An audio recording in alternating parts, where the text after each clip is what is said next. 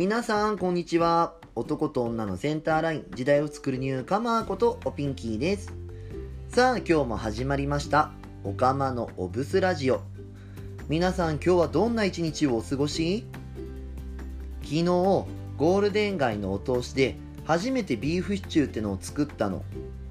あたしさできたらすぐ食べたい人だから最初食べたら「ん?」って感じだったんだけど少し置いたらさめちゃめちゃ美味しくなってて寝かすことの美味しさの意味初めて知ったわ。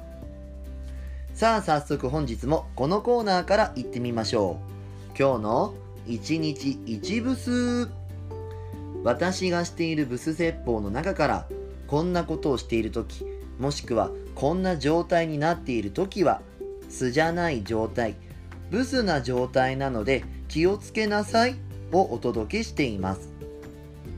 本日7月18日のブスはこちら。妥協したらブス。です。普段生活してるとさいろんなこと考えて妥協する場面ってあるじゃない。でもさ妥協したらそれはブスよ。なんか妥協した後ってさどっか自分のことに対して否定しがちだったりするのよね。まあ現実的にさ妥協せざるを得ない場面っていっぱいあると思うんだけどでも必ず叶えるっていうことに諦めちゃダメよ。妥協して自分のことを否定せずちゃんと欲しいものを手に入れる。叶える自分ってのになっていきましょう。